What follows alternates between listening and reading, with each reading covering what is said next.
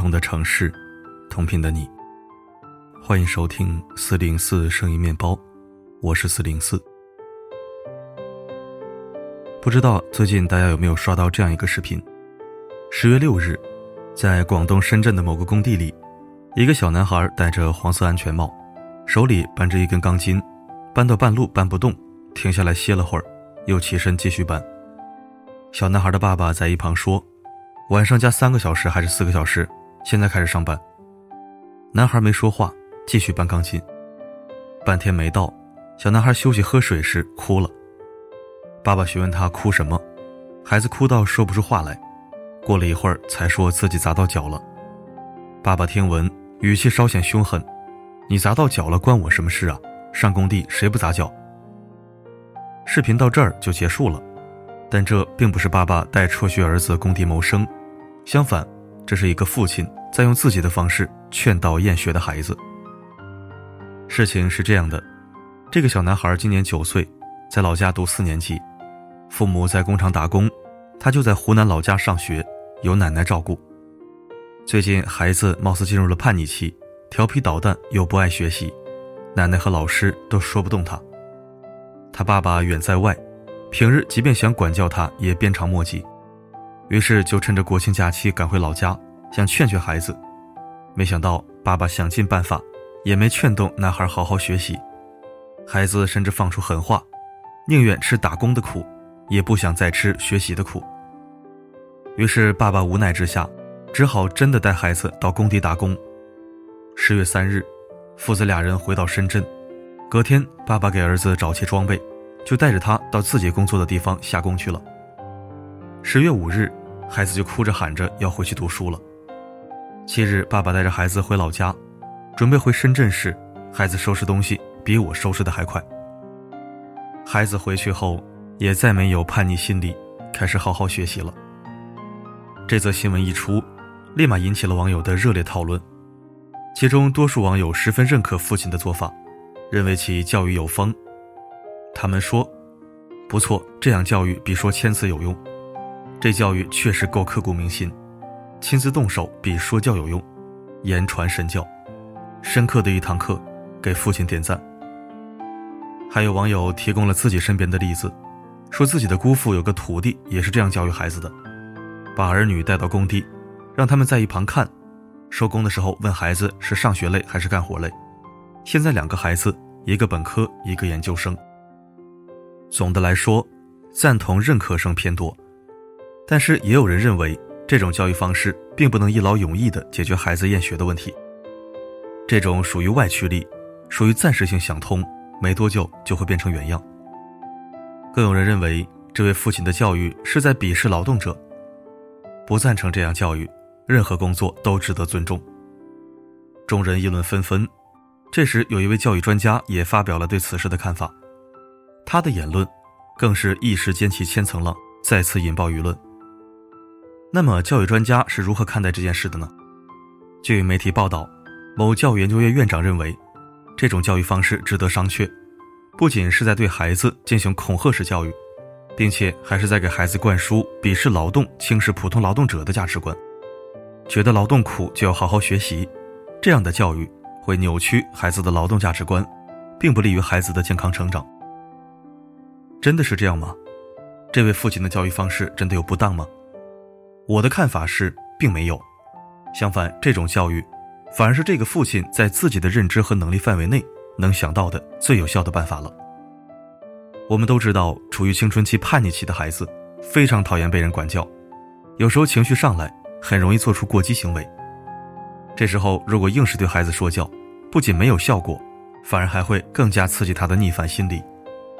所以这个时候，父亲让孩子去体验打工生活，去深入感受自己想要过的打工生活究竟是怎么样的，让孩子对生活有真实的体会后，孩子再从中去比较，做出选择。如今从结果看，这个方式确实有效。更何况这位父亲的目的是劝导厌学的孩子回去上学，并非专家口中的觉得劳动苦就要好好学习，让孩子去工地打工。重点一直是放在劳动体验上，他没有贬低任何工人，也没有抹黑工地生活，只是如实还原自己的工地生活，没有任何鄙视劳动者的意思。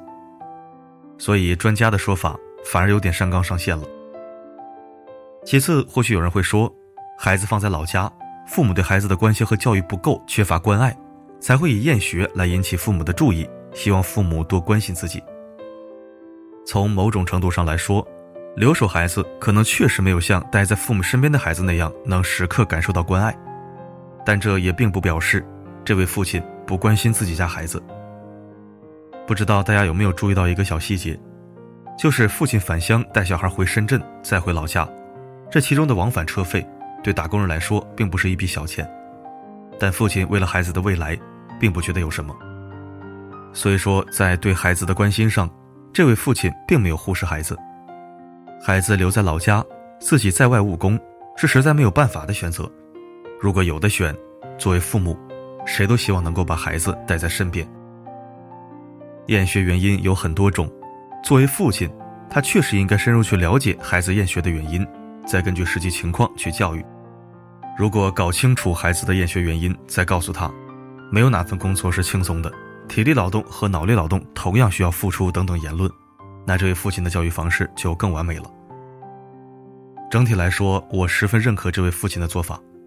一方面让孩子去亲身体验，达到教育的目的；另一方面，其实也让孩子更加了解父亲，知道爸爸打工赚钱的不易，让他理解父母的用心良苦。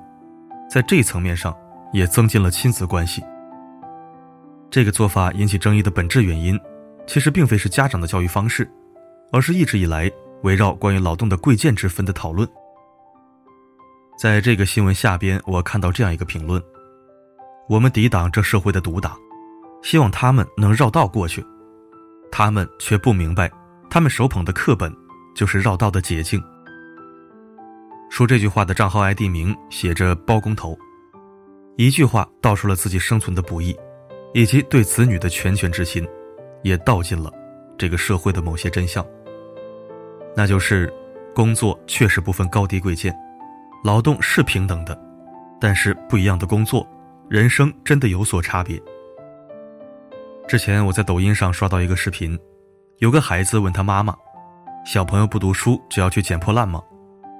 这位妈妈的回答堪称教科书级别。她说：“不完全是这样的，读书是人生的一种选择，捡破烂也只是一种生活方式。同样是捡破烂，有人能把瓶罐收集起来，再通过科技把它们做成衣服、包包之类的，让破烂自愿再生。但这种捡破烂是需要读书的。读书这个选择影响你以后的人生，决定以后的路走起来会不会很辛苦。人一生中要吃很多苦。”但读书的苦，是最轻松的一种。是的，无论是简单的捡破烂，还是高技术的捡破烂，都是一种生存方式。前者是体力劳动，后者更多是脑力劳动，都是需要付出。但是前者和后者的人生轨迹和生活幸福程度肯定不同，而且大概率后者幸福度会更高，因为工作待遇不一样。这个社会，人们追捧优秀和富有，这没有任何错误。作为父母，他们吃过没学历的亏，所以知道读书是这个社会普通人唯一的出路。于是，他们想尽办法让孩子读书，读更多的书，想让自己的孩子拥有更多选择，从事收入更高、环境更好的工作。这有问题吗？当然是没有的。父母之爱子，则为之计深远。从这个层面上来说，工作高低贵贱的元凶，是因为工作待遇不一样。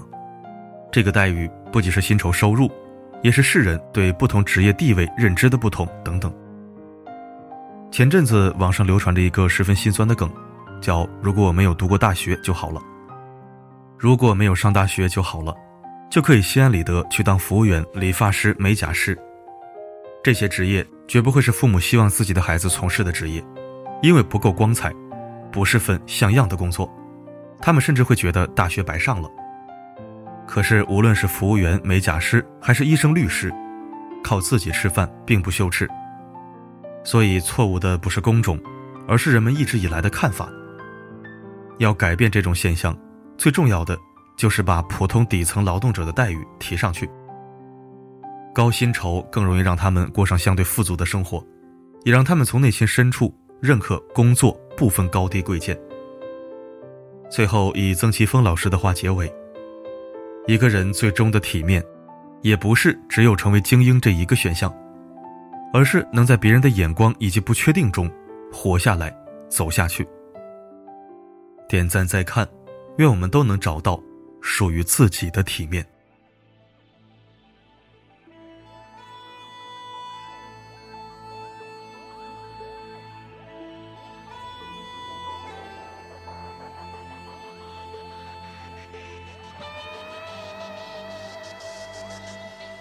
生命就像感谢收听。我觉得这件事儿应该一分为二的看。专家们历来喜欢建议这个评判那个，然后自己躲在高处夸夸其谈，何不食肉糜？但这一次，专家的言论在某种角度上说的有点道理，那就是不能以对比比惨的方式来教育孩子。多少有点贬低底层劳动者和职业歧视的意味，但是呢，专家也有点上纲上线了。孩子爸爸的初衷是告知孩子，放弃学业或不学无术，你大概率从事的职业和所处的生活样貌。他并没有故意去贬低、嘲讽、歧视某些职业或阶层，他压根没想那么多，只是单纯的在用心教育孩子。这种方式，也是他的认知范围内。最简单粗暴且行之有效的了，比动辄打骂、说教、训斥强百倍。所以我理解专家的意思，但是支持爸爸的做法。底层辛苦的工作总要有人做，但是没有谁希望自己的家人后人代代相传做底层辛苦的工作。接受和希望是两码事儿。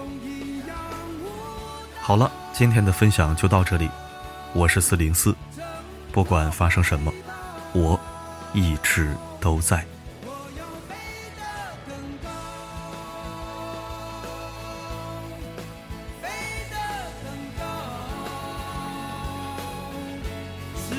卷起风浪，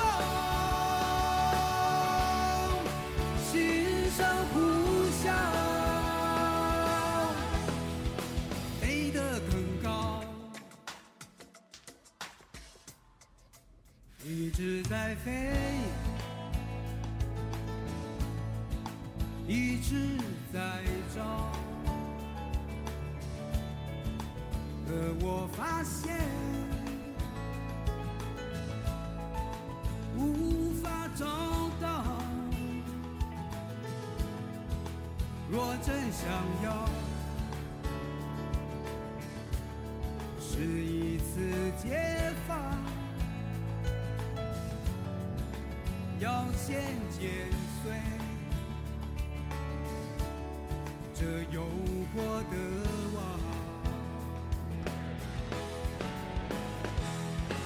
我要的一生命更灿烂，我要的一片天空更蔚蓝。我知道我要的那种心